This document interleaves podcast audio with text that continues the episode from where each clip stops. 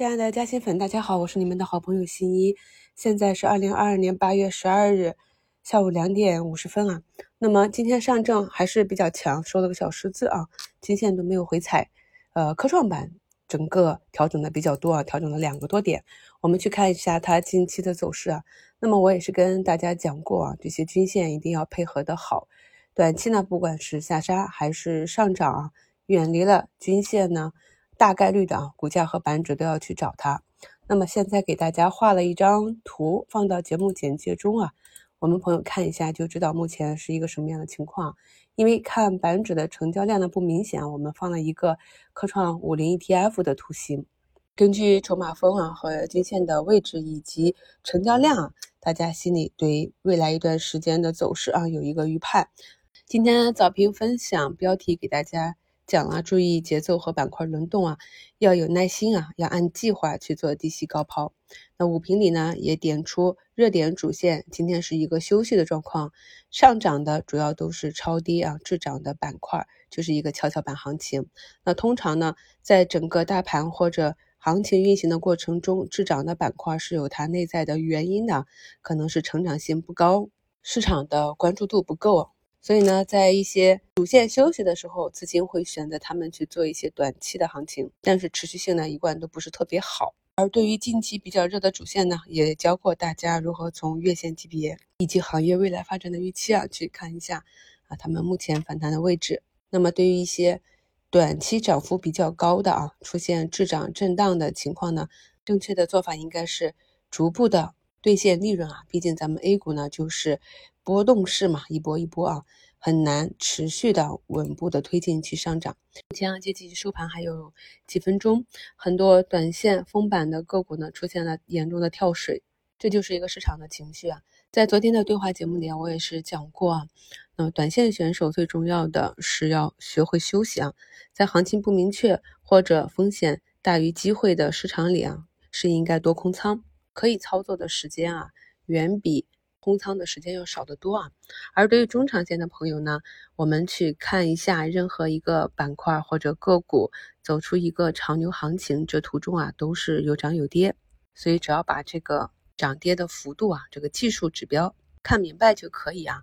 很多途中的涨跌都是正常的过程啊，这也是前期啊我们看好的这些板块个股上涨的时候啊，有的朋友追进去，我一直提醒大家。千万不要追高啊！再好的个股，它在上涨的过程中啊，也有回踩的机会。通常来说啊，追涨只有一种情况适用，就是个股进入了最强势的主升浪阶段。而今天啊，这一个调整的主基调一定下来啊，那么低点在哪里呢？以前也在节目中跟大家讲过很多次啊，就是盘中有承接啊，走出分时的底分型，或者通常是在尾盘以及。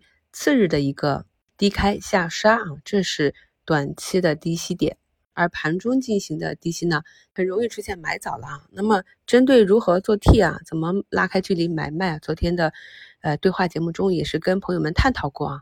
有兴趣的朋友可以周末听一下。昨天呢跟大家聊过啊，市场上核心的高标大港啊再涨的话呢，有可能会面临监管啊。那么昨天它还是硬顶了一个板。